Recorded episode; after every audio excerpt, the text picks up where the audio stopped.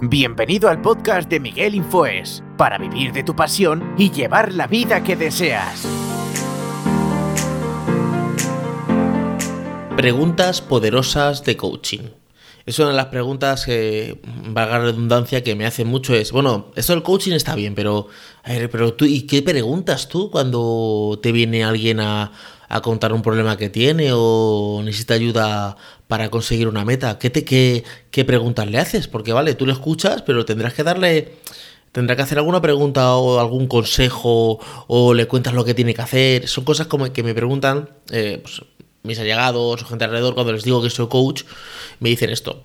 Y bueno, es, no es fácil de explicar en cinco minutos, en un minuto en una conversación, pero he decidido eh, contarlo aquí en el podcast pues qué preguntas solemos hacer los coach a nuestros coaches, ¿vale? O a nuestros clientes. Recordar que el coach no tiene pacientes, recordar que el coach trabaja con gente sana, o sea, no trabaja con gente que tenga, por ejemplo, ansiedad o que tenga algún trauma, o sea, cosas que trata más el psicólogo o el psiquiatra, ¿vale? No lo tratamos. Tampoco somos eh, consejeros, podemos en algún momento dar algún consejo, ¿vale? Pero no somos consejeros de, de esto es lo que tienes que hacer, ¿vale? Ni tampoco somos motivadores. En algún momento yo te puedo poner las pilas y motivarte, pero no es, no soy un motivador como tal, ¿vale? La verdad es el coaching, eh, sobre todo el coaching que yo practico, que es el coaching ontológico, es un enfoque, pues es un enfoque único. Eh, para eso, el tema es para que yo desarrolle las personas que, que cambien sus patrones, sus pensamientos, sus paradigmas y tomen decisiones conscientes y, y proactivas, ¿vale? Eh, pues hacemos muchas preguntas, como preguntas poderosas, como ¿qué te impide hacer lo que haces? ¿Vale? ¿Qué, qué suposiciones o qué interpretaciones estás haciendo acerca de ti o acerca de los demás.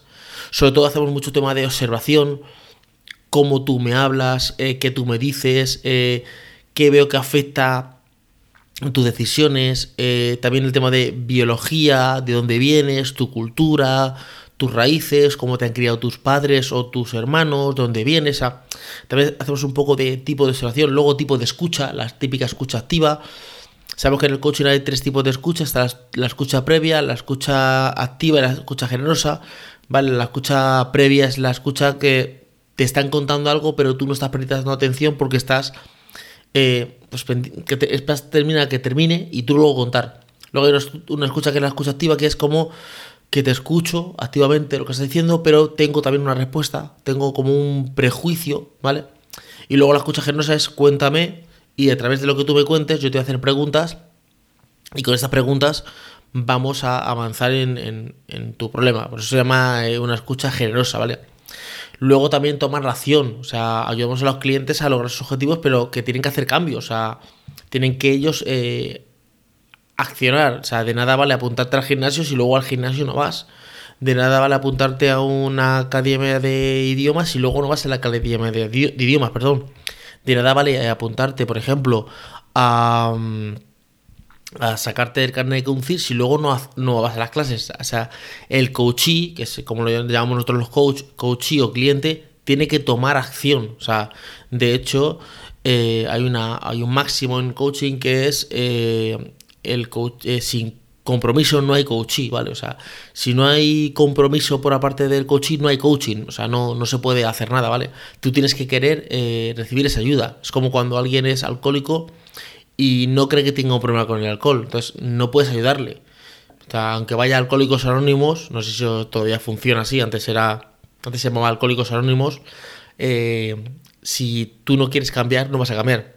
Y luego tenemos también una parte de evaluación porque tú tienes que evaluar pues cómo está el coche, o sea, eh, cómo está avanzando, porque si no luego tienes que hacer quiebre, entonces mucho más avanzado, eh, herramientas como columna izquierda, eh, la silla vacía, la técnica de los sombreros, o sea, hay varias técnicas que si queréis lo puedo hablar en, en, diferentes em, episodios del podcast, pero hay diferentes metas, que esas metas son las que te ayudan a alcanzar objetivos. Por ejemplo, una de las preguntas que le hacemos es eh, cuáles son tus objetivos y tus metas.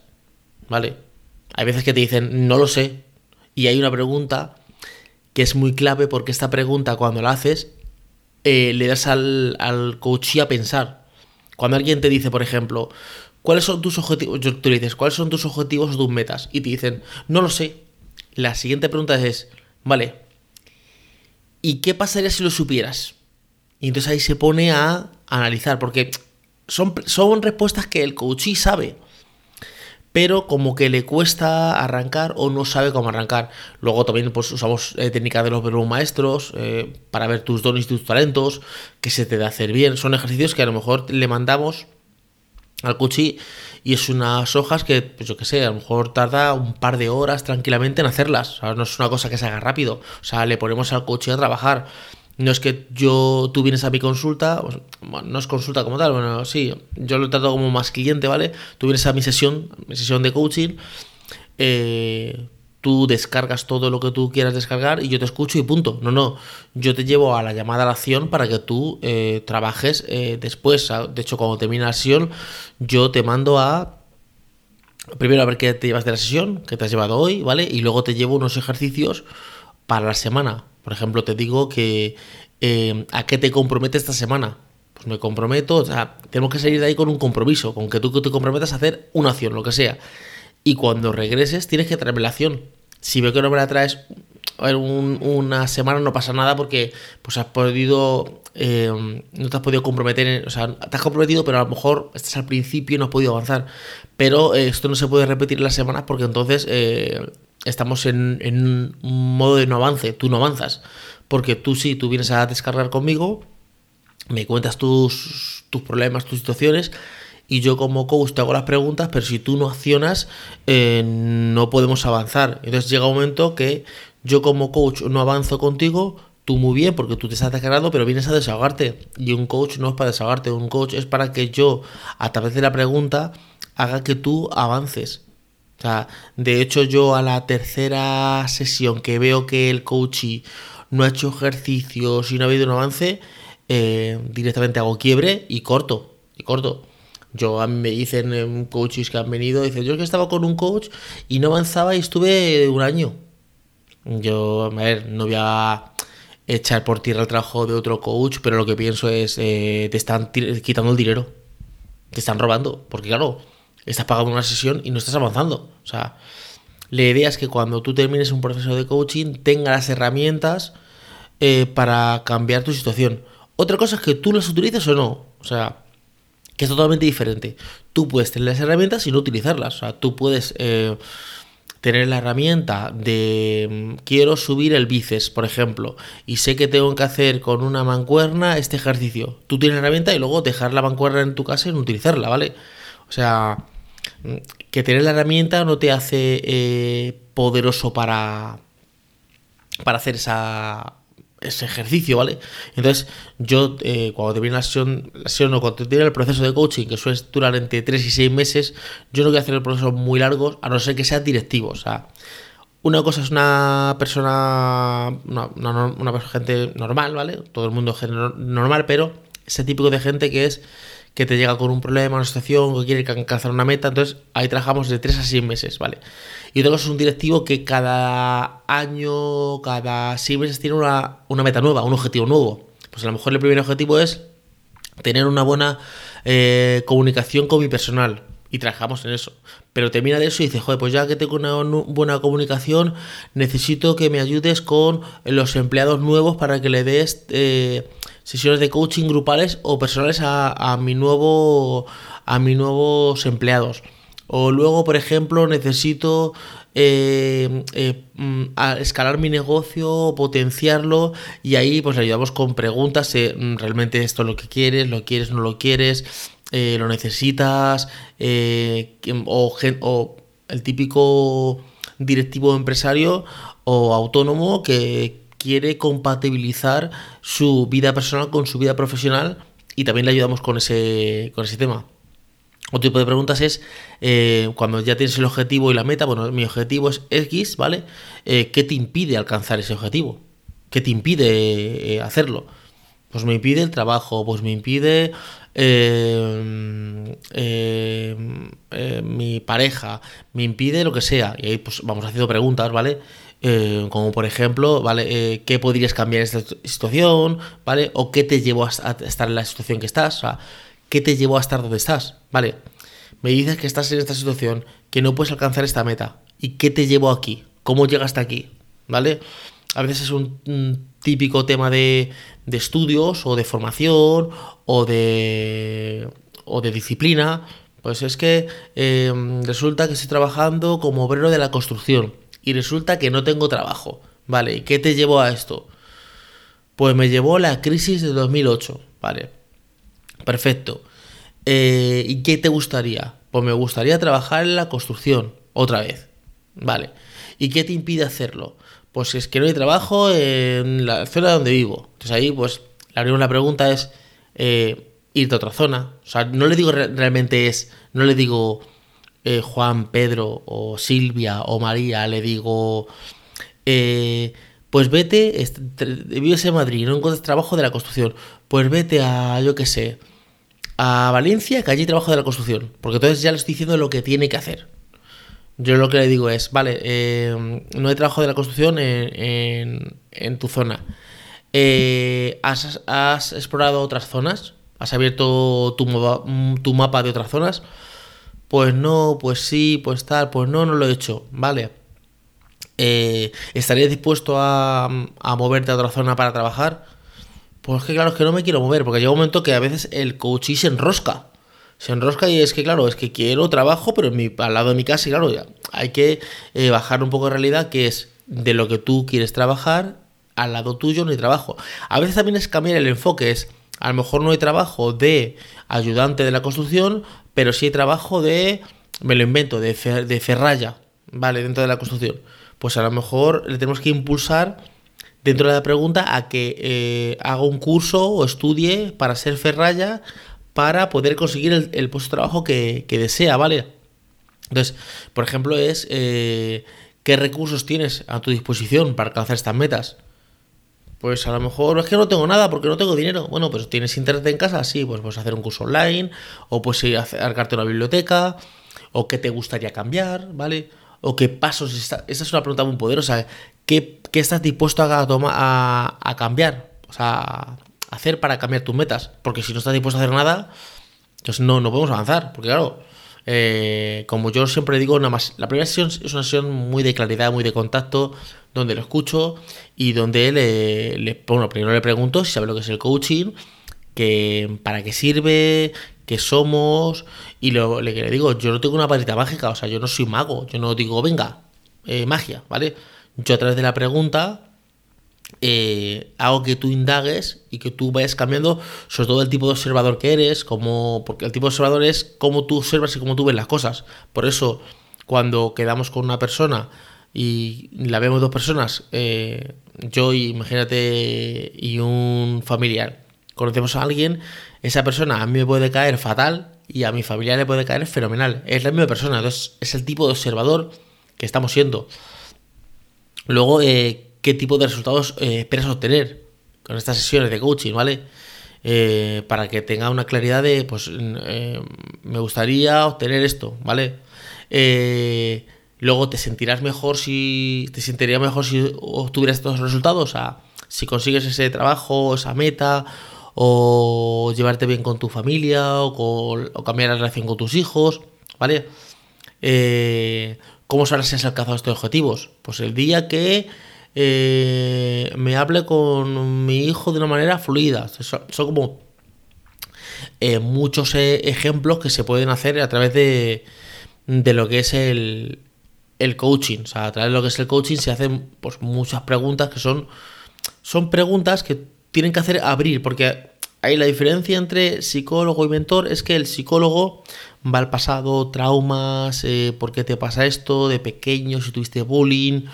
Trata mucho eso, también trata futuro, ¿vale? Pero trata más eso, ¿vale? Eh, estoy haciendo una norma general de lo que es un psicólogo, ¿vale? No es que es exactamente esto, ¿vale? El mentor es el que ya ha recorrido un camino, entonces dice, mira, yo estaba como tú, era peón de la construcción, ¿vale? Y entonces no encontraba trabajo, entonces me puse a hacer un, un curso de ayudante, luego hice otro de oficial y luego hice uno de encargado de obra.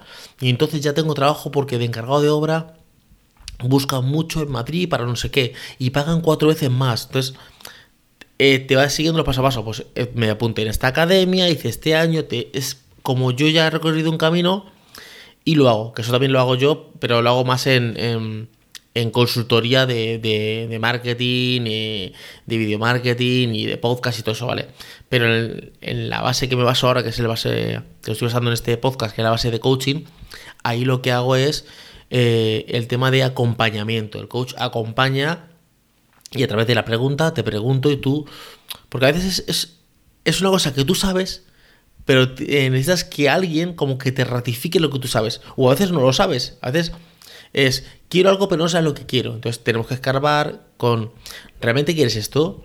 Eh, ¿Por qué quieres esto? ¿Para qué lo quieres? El para qué es muy, muy poderoso. Es, ¿para qué quiero esto? Pues es que quiero tener un elemento, un Ferrari. ¿Para qué? Porque es que mis amigos tienen un Ferrari. ¿Pero a ti te gusta el Ferrari? Sí me gusta. ¿Cuántos Ferraris has tenido? Ninguno. ¿Has montado algún Ferrari? No. ¿Has conducido alguno? No. Entonces, ¿cómo sabes que te gusta? O sea, tienes que ir ahí escarbando, escarbando en, preguntas. Por eso la primera sesión, que es una sesión que yo suelo hacer gratis, ¿vale? Que por cierto, eh, si queréis eh, una sesión gratis conmigo de, coach, en la descripción tenéis el, el, link para ir a mi página web y podéis ahí em, agendar una, una sesión gratis conmigo para, sobre todo para este 2023, porque la gente ahora empieza con mucho ánimo, con mucho impulso, pero luego llega febrero y ya como que se, se, desinfla. Joder, es que ya había apuntado tantas cosas porque es, no hace foco, el coaching también es mucho de hacer foco, ampliar tus horizontes y hacer foco, decir, oye, quiero siete cosas, pero a ver, siete cosas no puedo hacer al mismo tiempo, porque yo tengo muchas cosas eh, en mi día a día, entonces me enfoco en una, y cuando consigo ese hábito y esa disciplina y esa meta, me voy a otra. Y sobre todo, a veces son metas que te pones por ponerte, aprender inglés. Y tú dices, vale, perfecto. ¿Sale usted de España? No. ¿Tiene usted pensado viajar a Inglaterra o viajar a Estados Unidos o a Australia? No. Eh, eh, ¿Ves películas en inglés subtituladas o no? ¿Por qué? Es que me han dicho que el inglés es muy importante. Es que me han dicho, es que son como todo paradigmas, es que me han dicho, es que me decían, es que es muy importante, muy importante para qué? Porque a lo mejor soy una persona que estoy viviendo en un pueblo de España, en una zona rural, donde em, lo que tengo es ganado y olivos, ¿vale? Y lo que estoy es cogiendo la aceituna, la fresa, y mm, estoy cogiendo mm, la lana de mis ovejas y mm, los huevos de mis gallinas, pues aprender inglés porque te hayan dicho, o sea, pero claro, yo no puedo decirle al cochi, es que a ti no te hace falta aprender inglés. O sea, lo que tengo es que llevarle a través de la pregunta que diga, joder, es que es, es que verdad, yo para qué quiero inglés, ¿vale? A lo mejor necesito eh, eh, hablar con otras cooperativas o con otras personas para ver a cuánto se está vendiendo el litro de aceite que estoy yo vendiendo el litro de aceite, imagínate, a un euro y resulta que la cooperativa tal me lo está pagando a 1,50, ¿vale? Em, hay, que, hay que expandir. Sin embargo, el, mentor, el mentor lo, lo, que diría el consultor, lo que te dice es, pues yo eh, te ganaba esto a 3 euros y me fui a la cooperativa con nombre tal, tal, tal, que está en tal sitio, y a partir de, imagínate, de 5.000 litros, eh, o 5.000 kilos de aceituna, me daban, me dan esto. O sea, es como que te lleva por ese camino, ¿vale? Son totalmente diferentes. Aquí he hecho unas cuantas preguntas, pero hay muchísimas preguntas. De hecho, tú eh, también vas adaptando las preguntas según el enfoque. O sea, a veces llegas y dices, ¿cuáles son tus objetivos o tus metas? Y a lo mejor te dice, no, si lo que quiero es, tener una buena relación con mis compañeros del trabajo, o por ejemplo, eh, ser más social, o por ejemplo, si es un directivo, que no se escaqueen mis empleados porque se escaquean cada dos por tres y resulta que les estoy pagando una pasta, pero claro, están todo el rato escaqueándose. ¿Qué me pasa? Gente que, viene con desidia al trabajo y, no que tienes que motivarle, pero tienes que cambiar su enfoque porque a lo mejor está en un trabajo nutricional. Es una pregunta la que hago cuando tengo sesión grupal con un equipo de trabajo, con unos empleados de una de una empresa o cuando tengo sesiones uno a uno con un empleado, lo primero que le pregunto es si su trabajo es nutricional. Ellos se quedan como. Yo digo, sí, sí, un trabajo nutricional es un trabajo donde si te toca mañana la lotería, no vuelves. O sea, no vas ni a por el finiquito. O sea, ni te presentas por allí. Entonces, a lo mejor estás en ese trabajo y dices tú, uff, es que a lo mejor estoy en trabajo, estoy trabajando exclusivamente porque me dan un sueldo pero realmente ese trabajo ni me gusta ni nada, es la única opción que tengo, entonces a lo mejor tengo que trabajar y a lo mejor se tiene que ir del trabajo, que ha pasado, de eh, empresarios que me dicen, oye, es que empezaste la reunión con 50 empleados míos y ahora tengo 43, se han ido 7. Digo, yo les digo al, jefe, vale, ¿y tú qué quieres tener? ¿50 empleados eh, haciendo el vago y hackeándose? ¿O 43 que trabajen bien y 7 que no estaban motivados se vayan? Porque al final también es contagioso. Si yo me escaqueo, hago que tú también te escaquees, pero tú, tú no quieres escaquearte. Tú porque estás conmigo estamos haciendo un trabajo en conjunto. Son, a ver, son muchas variables, son muchas preguntas, que esto no es una cosa que... Por eso yo reivindico mucho el coaching, pero el coaching bien trabajado. No este coaching de me he hecho un curso de dos meses y soy coach, ¿vale? Eh, no, aparte de porque a mí me costó mucho en el tema de que tuve que trabajarlo dos años, hice el primer, eh, primero la primera certificación de coaching, luego hice la de professional coach, que es la que te certifica como coach para, para trabajar con empresas y individuos y organizaciones y tal, organizaciones políticas y todo, ¿vale?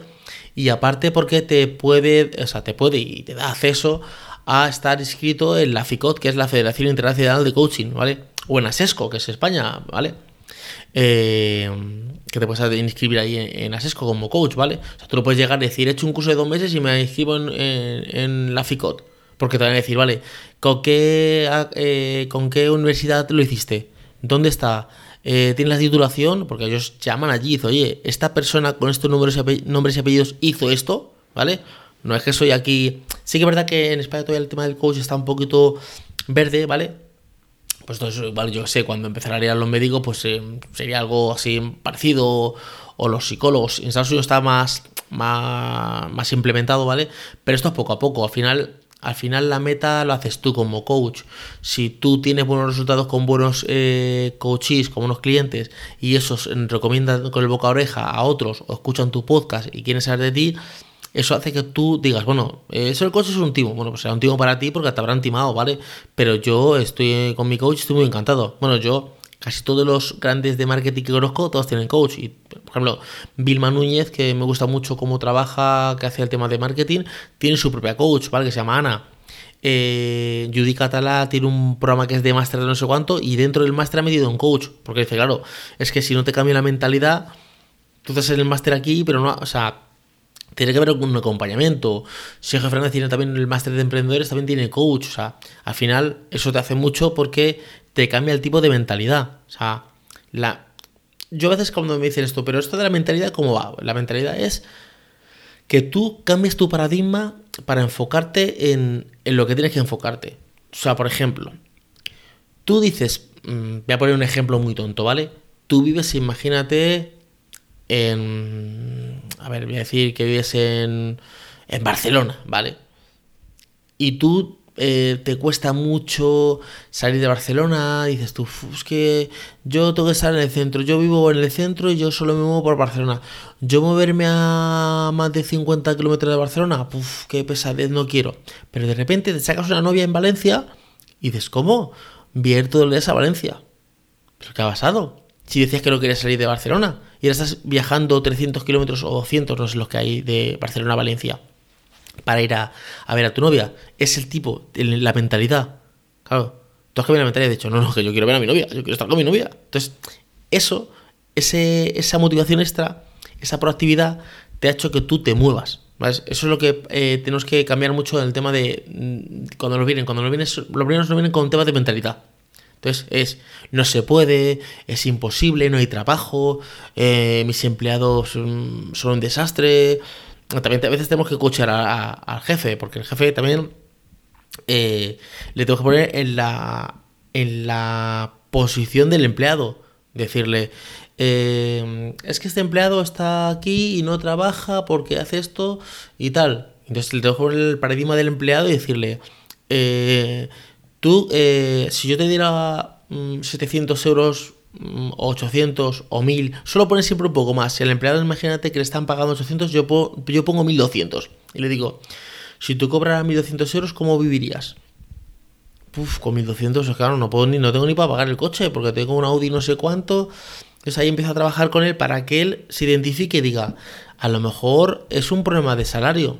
No suele ser, ¿eh? Si, os digo que no suele ser problema de salario nunca, suele ser problema de motivación, de compañerismo, de, de situaciones, es no sabe la gente lo que tiene que hacer exactamente, es, es que yo estoy aquí y yo porque tengo que hacer este trabajo y no lo tienes que hacer tú, o sea, no hay como unas directrices, no voy a enrollarme ahora en el tema de, directivo porque eso sí que es verdad que lleva bastante tiempo, pero solo quería comentaros este tipo de, de, de las típicas... Eh, eh, preguntas que hacemos, aunque hacemos muchísimas más, y también tenemos que adaptarlas según eh, nuestro coaching, ¿vale?